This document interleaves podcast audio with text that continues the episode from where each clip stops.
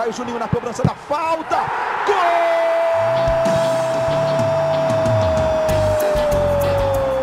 Está entrando no ar o podcast. Sabe de quem? Do Vasco! Do Vascão da Gama, do Gigante da Colina. É o GE Vasco.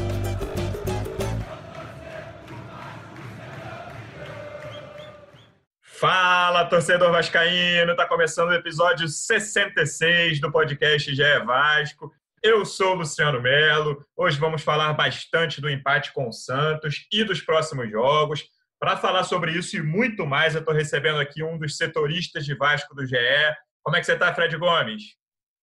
Fala, Lulu, beleza? É, estamos felizes aí, né? Depois de ver um bom jogo, né? Não, não imaginava que o Vasco entrasse com aquela postura tão interessante de encarar o Santos no início, depois sofreu naturalmente com o Santos é, com um time melhor, claro, mas achei uma postura bem corajosa e um time muito raçudo. O Vasco chamou atenção por isso, que não tinha bola perdida, time muito lutador, cometeu erros normais pelo desentrosamento e tudo mais, mas eu gostei bastante da atuação do Vasco. É, eu falei no último podcast aqui que eu participei com o Hector, que esse jogo contra o Santos, para mim, era a primeira primeiro grande teste dos jogos mais difíceis do campeonato. E durante muitos anos, nem foi o caso no ano passado, depois da chegada do Luxemburgo, não. Foi o caso no início. Até o Santos foi o último jogo assim, que foi aquele jogo do Sidão, craque do jogo. Eram jogos em que o Vascaíno olhava na tabela e falava, cara, não vai sair nada daí. Empate é lucro, vitória é quase impossível e em boa parte desses momentos vinha goleada, como veio contra o Santos, até citei o Atlético Paranaense no ano passado, na primeira rodada também na, na Arena da Baixada. Eram seis ou sete jogos, assim, Corinthians fora, Cruzeiro fora, Cruzeiro esse ano não tem, que o Vascaíno olhava e falava, cara, não vai sair nada daí. E, eu escutei vocês. E eu, eu achei que, que o Vasco passou nesse teste, Fred. Não sei se você concorda comigo. É, acho até que daquele momento ali, com 20, 21 do primeiro tempo, quando o Vasco leva o gol, vem o, aquele temor de ser, cara, o Vasco começou bem o jogo, mas aí o Santos fez 1 a 0 e vai ser aquela coisa de 3 a 0 mas em momento algum depois do gol, assim, teve aquele temor momentâneo ali depois do primeiro gol do Santos. Não teve nenhuma pressão intensa, né? O Santos jogou mais, assim, ficou mais com a bola, esteve mais presente no campo de ataque, mas o Vasco conseguiu controlar bastante e nem tomou uma grande pressão no segundo tempo, mesmo quando fez o 2 a 2 também, quando conseguiu o empate. As melhores chances depois foram dois contra-ataques ali que a gente vai falar bastante do Ribamar também. Você achou que passou no teste? Achei, é, assim, acho que uma coisa que eu falei ontem, depois do jogo, a gente participa. Agora o Vasco tem feito uma interação entre os jornalistas antes das coletivas, e eu falei que o Vasco é, ele passou a ter uma característica de não tem mais jogo perdido, que foi o que você citou. Assim, o Vasco entra de igual para igual com qualquer time agora. Assim, pelo menos voltou a honrar a Cruz de Malta. É um time que entra mesmo para peitar quem for. E, de fato, ontem, com um time muito diferente, achei o Vasco bem organizado, principalmente a linha defensiva, por mais que tenha sofrido dois gols. É, eu mesmo citei falha do Marcelo Alves é, durante o jogo, mas acho também que tem muito mérito do Lucas Veríssimo. Não sei se o Fernando Miguel saiu um pouco também é meio atabalhoado na, na origem Aquela do é lance, é antes da bola difícil. chegar no seu. Ah, sim. É, complicado. Aquela, aquele cruzamento do Soteldo é difícil, cara. É assim, é, o zagueiro, óbvio que o papel do Marcelo é evitar que o Veríssimo tome a frente dele, mas é, é, é assim, é um erro do Marcelo, mas eu não acho grave, não. Não, também não achei, não. Mas eu, eu concordo contigo, assim, que de fato o Vasco vem passando no, nos testes com louvor, que eu acho que foi uma coisa que você falou no podcast com o Hector, que imaginava-se um Vasco lutando pela 15ª, 16ª colocação, e eu acho que isso acabou se o Vasco continuar com essa postura e o campeonato continuar com esse baixíssimo nível, o Vasco pode pensar em Libertadores tranquilamente, entendeu? Porque... É, eu acho que o nível do campeonato não, vai, não tem como aumentar, não, cara. Aumentar um pouquinho, talvez, vai lá. Mas o nível é esse. Até conversei no último podcast que eu via Flamengo Atlético Mineiro um pouco à frente dos outros. E aí, cara, são 18 clubes, inclusive o líder internacional, um pouco à frente, um pouco abaixo. É, mas é um grande bolo, né? Então, assim, o Vasco hoje tem 11 pontos, tudo bem que com um jogo a menos do que a maioria, mas o Botafogo, isso o Vasco está em terceiro na tabela. O Botafogo, 16, tem 7, né? Tem, assim, do terceiro ao 16, está todo mundo ali entre os 11 e os 7 pontos. É um grande bolo e qualquer sequência ruim pode fazer para qualquer time, né? não só o Vasco, pode e qualquer sequência boa vai para cima também. Eu, e, em relação às suas duas possibilidades, eu acho que o nível do campeonato não vai aumentar, talvez se aumentar vai ser bem pouco, mas ainda não consigo cravar o papel do Vasco, porque eu tenho medo dessas sequências, tenho medo até né, de Covid, tenho medo de possíveis vendas. O Vasco ontem, a gente está gravando isso no início da tarde aqui de quinta-feira, teve mais um garoto que, que fez um, para mim, para mim já depois a gente vai falar sobre isso que a gente discorda, foi o melhor do Vasco em campo que foi o Miranda. Você tendo o Miranda, se chegar proposta pelo Ricardo, você pode vender. E o Andrei, que está muito bem, Thales, que é a grande esperança de venda. É difícil. O Benítez vai, vai terminar o campeonato, o Benítez vai só até dezembro. Se chegar alguma proposta de fora para o Independente, o Independente não pode vender logo. São muitas condicionais aí para saber o que o Vasco vai, vai, vai alcançar ao fim do campeonato. Mas eu concordo contigo que esse início é melhor do que o esperado. Sim, é, sobre o Miranda, concordo contigo. Acho que só assim, não foi questão de inocência ali, mas é que ele teve que matar o lance no gol do Marinho por causa é, daquele erro do André, tá evidentemente. Na conta do André, na minha opinião. Totalmente na conta do André, eu até coloquei na, nas atuações até porque a gente, quando tem que elogiar, a gente vem elogiando. Eu até esqueci de te dar o crédito na minha última participação no Troca de Passe, mas eu concordei com o que você falou, ouvindo o seu podcast, que ele é o jogador mais importante do Vasco nesse ano. Sim. E para mim, sem dúvida é, mas ele vacilou ali. Eu acho que ele deve continuar tentando mesmo, porque tem talento. Mas ali naquela situação, acho que não era ousadia. Ali eu acho que era arriscar demais mesmo, porque eram dois caras em cima dele. Ele errou. Só que eu acho que o Miranda dá um bote de primeira que talvez ele pudesse ir com menos volúpia. Mas concordo contigo, assim, eu, eu, eu confesso que eu tendo a reparar muito mais em jogadores de ataque. E acabou que eu destaquei o Catatal mais pelo papel defensivo dele, porque ele cometeu quatro faltas. Tem uma jogada ali na lateral, logo no início do segundo tempo, que ele dá um soco no ar, que ele pô, ia recuperando a bola, mas ela sai pela lateral. Então eu gostei muito da postura dele. Participou do gol do Bastos, né? Ele ajeita de cabeça para o Bastos. Podem falar que foi sem querer, mas não foi. Ele não cabeceou aquela bola para o gol. Ele cabeceou para o meio da área mesmo. Também achei. também achei. Então, eu gostei bastante da atuação dele. Naturalmente, vai perder a vaga porque o Thales está voltando de suspensão e ali pela esquerda quem joga o Thales, é, é o Thales mesmo. Até numa entrevista recente, o Toninho, Toninho Andrade, que era técnico do Madureira, falou que o Catatal sempre sai melhor pela esquerda mesmo, tentando arrastar o, os zagueiros adversários para dentro da área. Então, acredito que o Thales, quer dizer, acredito não, tenho certeza que o Thales vai voltar e isso vai inviabilizar a permanência do, do Catatal como titular. Mas eu acho que o Vasco ganhou uma opção, assim, pelo menos, para você não ficar sempre restrito aos mesmos homens de, de lado de campo ou de ataque, entendeu? Então, eu gostei da atuação dele sim, mas concordo contigo. Miranda jogou muito, muito mesmo, e bem acima do Marcelo Alves. Não que o Marcelo Alves tenha feito um jogo ruim, também achei ele firme, mas o Miranda se destacou bastante. É, sobre o Catatal, gente, eu brinquei com você um pouquinho antes de começar a gravar. Eu vou discordar de você sobre o Catatal. Você falou que ele foi o melhor do Vasco. Eu achei que ele começou mal o jogo, talvez pelo nervosismo, ele errou uns dois domínios fáceis. Tem, tem até uma bola que ele, ele faz uma, ele tem uma boa arrancada, mas sai com bola e tudo pela, pela linha de fundo. Achei que ele começou mal, não gostei do início dele, mas ele se estabilizou ali na segunda metade do primeiro tempo, já melhorou bem. E assim, acho o saldo positivo, acho que ganha uma opção. Não me parece ser um jogador para ser titular do Vasco nesse momento, mas quando precisar, né, nesse, nessa loucura que vai ser o calendário até dezembro de 21, sem parar, certamente é um cara que vai receber mais chances e pode ser útil. Aí, em relação ao que eu gostei, fora o Miranda, Gostei muito do Henrique. Falei no último podcast que eu queria ver o Marinho contra ele, porque o Marinho tinha dado um baile no Felipe Luiz. Posso dizer tranquilamente que o Henrique foi muito melhor contra o Marinho do que o Felipe Luiz foi. Sim, tranquilo. O Marinho fez um gol de falta, beleza. Mas o Santos atacou muito mais com o Soteudo, que deu muito trabalho para o Pikachu, do que pelo lado do Marinho ali. A Marinho não se criou para cima do, do Henrique. Henrique ganhou a maior parte dos duelos. E gostei também do Benítez. Assim, foram os três caras que eu achei acima do Catatal. O Catatal, para mim, seria o quarto ali. Achei que o Benítez não, não foi brilhante, mas ele tomou muita decisão certa. Eu comentei que eu achei que ele tomou muita decisão errada contra o Fluminense, assim. Porque, principalmente contra o Fluminense, ele ficou muito sobrecarregado ali na produção de produção ofensiva e achei que ele tomou muita decisão errada, de até de ontem teve esse caso também, uma falta lateral que ele bate, enfim, para fora direto, uma galera na área esperando. Esse tipo de lance acho que irrita o torcedor um pouco. Mas o Geraldo Benítez achei bem, jogador inteligente, sabe o que fazer, olha o jogo, acerta a maioria dos passes. gostei dele sem, sem ele ter sido brilhante. Catatal também, é, já falamos aqui sobre ele. E aí eu queria entrar nesse, né, nesse mérito do Andrei mais um pouquinho, porque continua, para mim, o saldo do ano dele é excelente, é o jogador mais importante do Vasco, como eu falei aqui no último.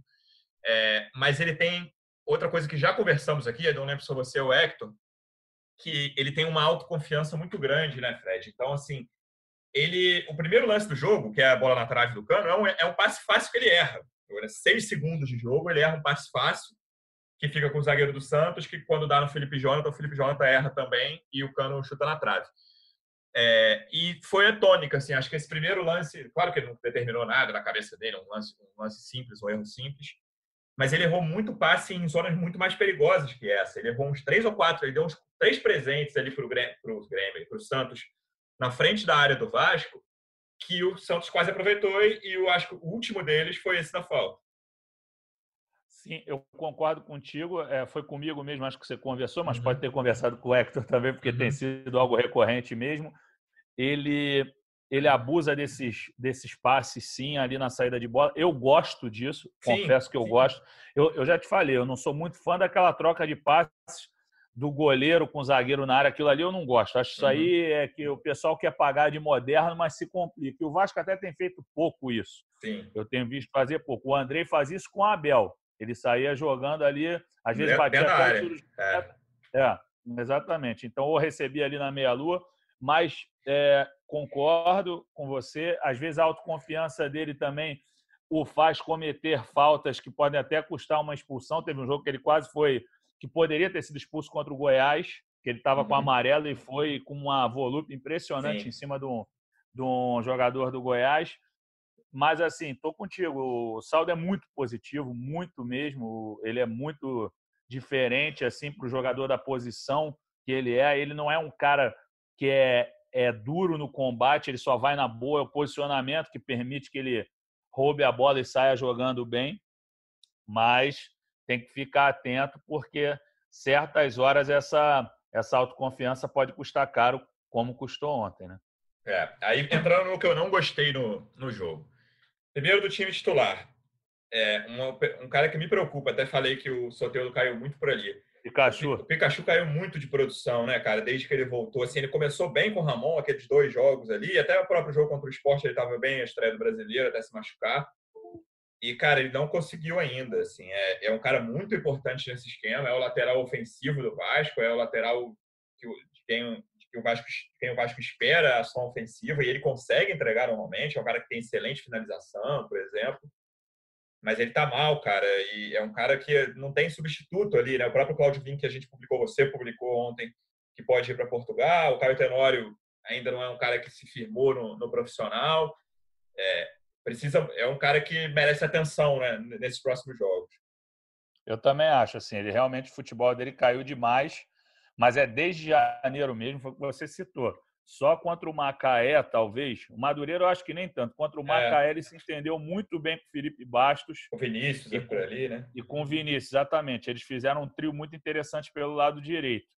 Mas, assim, agora mesmo que ele jogou com o Vinícius contra o Goiás, ele não se entendeu tão bem, ele subiu muito pouco, óbvio que estava voltando de lesão e tudo mais, mas assim, ele está muito inofensivo ofensivamente, olha a redundância, e, e, assim, já que o, o, Henrique tem feito esse papel tão bem, você o elogiou bastante, eu concordo assim, estava reparando no posicionamento dele, ele sempre colocado certinho, a, a linha defensiva do Vasco muito próxima, e ele conseguindo acompanhar de perto o Marinho, de fato, não foi surpreendido pelo Marinho, saiu muito bem. Mas o Pikachu, realmente, acho que não é só a gente, você vê a reação dos torcedores, todo mundo lamentando o momento do Pikachu. E o Caio Tenório é um cara que às vezes aparece muito bem ofensivamente. Acho que ele ainda tem algumas coisas a acertar, como afobação e tudo mais, mas é um cara que tem muita velocidade que pode pedir passagem em algum momento, já que o Pikachu não vem rendendo. Sim. E aí, cara, dentro do tópico o que eu não gostei, a gente tem que falar do Ribamar, Fred. Infelizmente, é um tópico mais ou menos recorrente nesse podcast. Eu lembro que eu, foi no ano passado, que você nem cobria Vasco ainda, que a gente, eu conversava com o Bruno Gilfrida na reta final do ano ali, ele falava, ah, eu acho que o... falando sobre quem vai ficar, quem pode sair, 2019 para 20. Ele falava, ah, o Ribamar eu acho que pode ser uma opção. E eu lembro de comentar, cara, não acho que o Ribamar tenha condições, com todo respeito, com todo esforço que ele faz. É, é cara muito forte, é um cara que é muito dedicado, a, a, o grupo se amarra nele, aquela comemoração do gol do Ceará ficou muito claro isso para mim.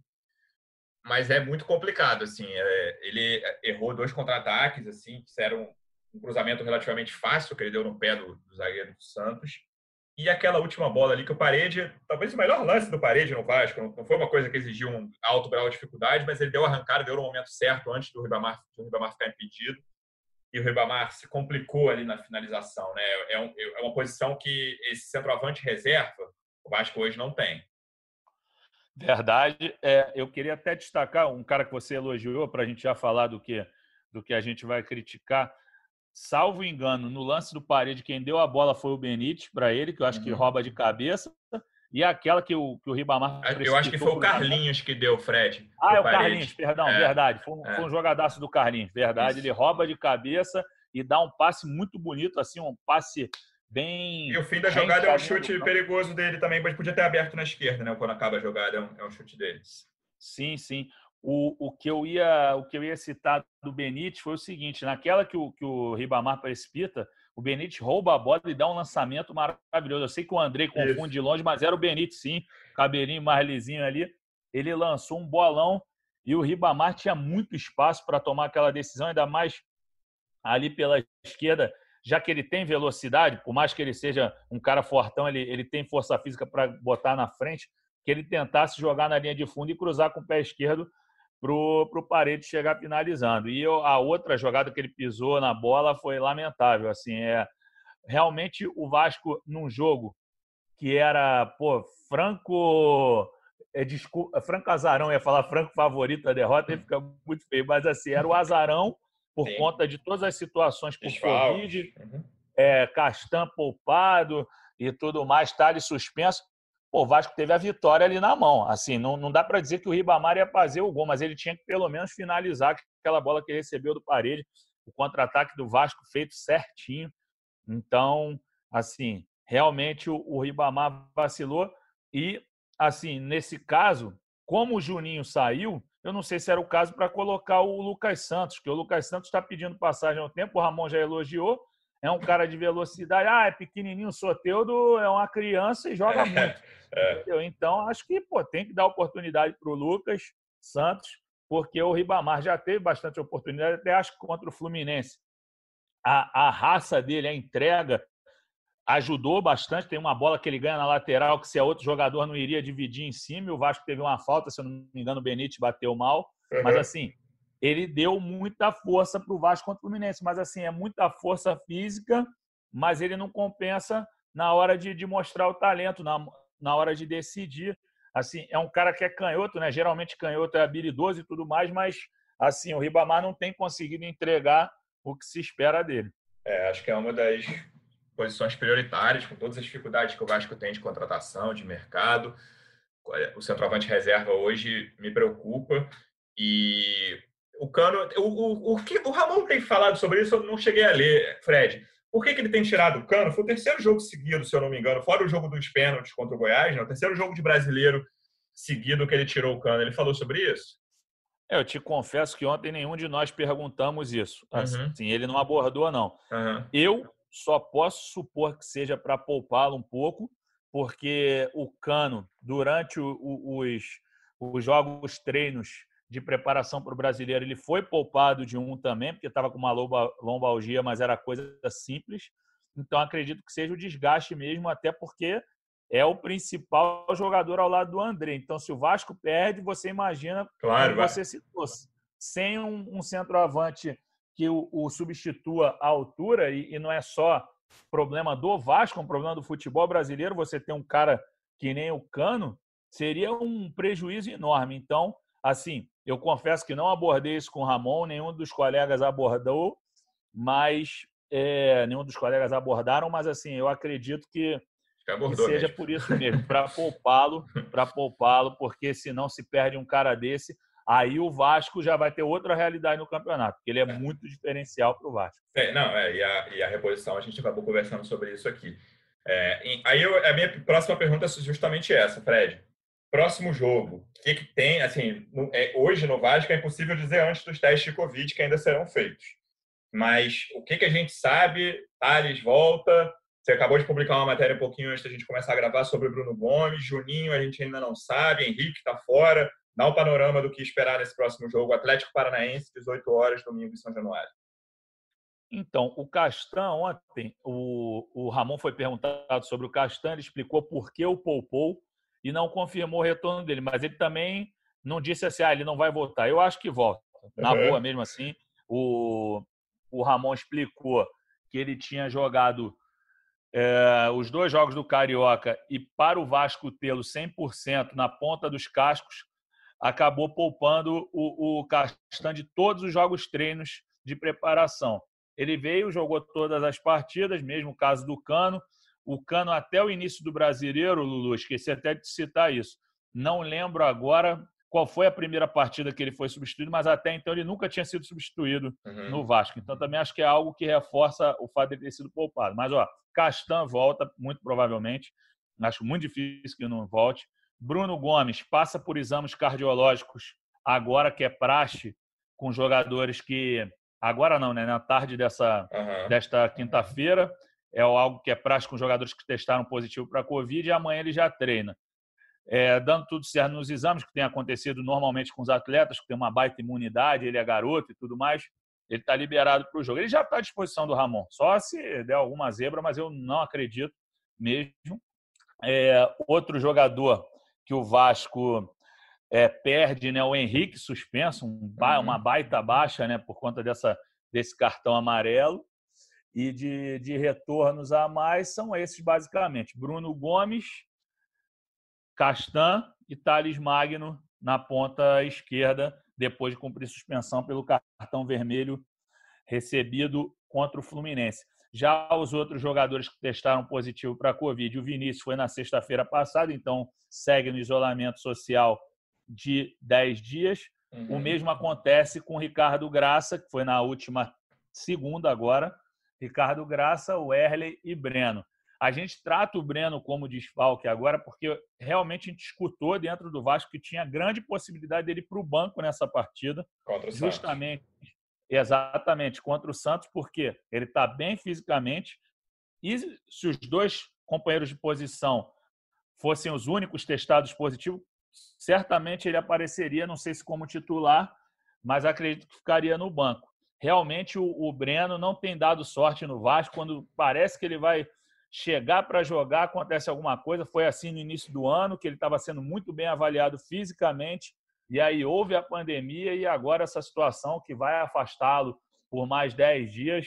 Realmente o Breno se encaminha para um final de contrato no Vasco, possivelmente sem participação. Acredito que pelo andar da carruagem, com o Ricardo voltando bem, com o Castan voltando bem, o Miranda jogando desse jeito, o Breno vai acabar não sendo nem utilizado até o final do contrato dele. Pensar numa possível escalação para domingo aqui: Fernando Miguel, Pikachu, Miranda, Castan e Neto Borges, né? Na lateral não tem muito como fugir. É, não tem erro.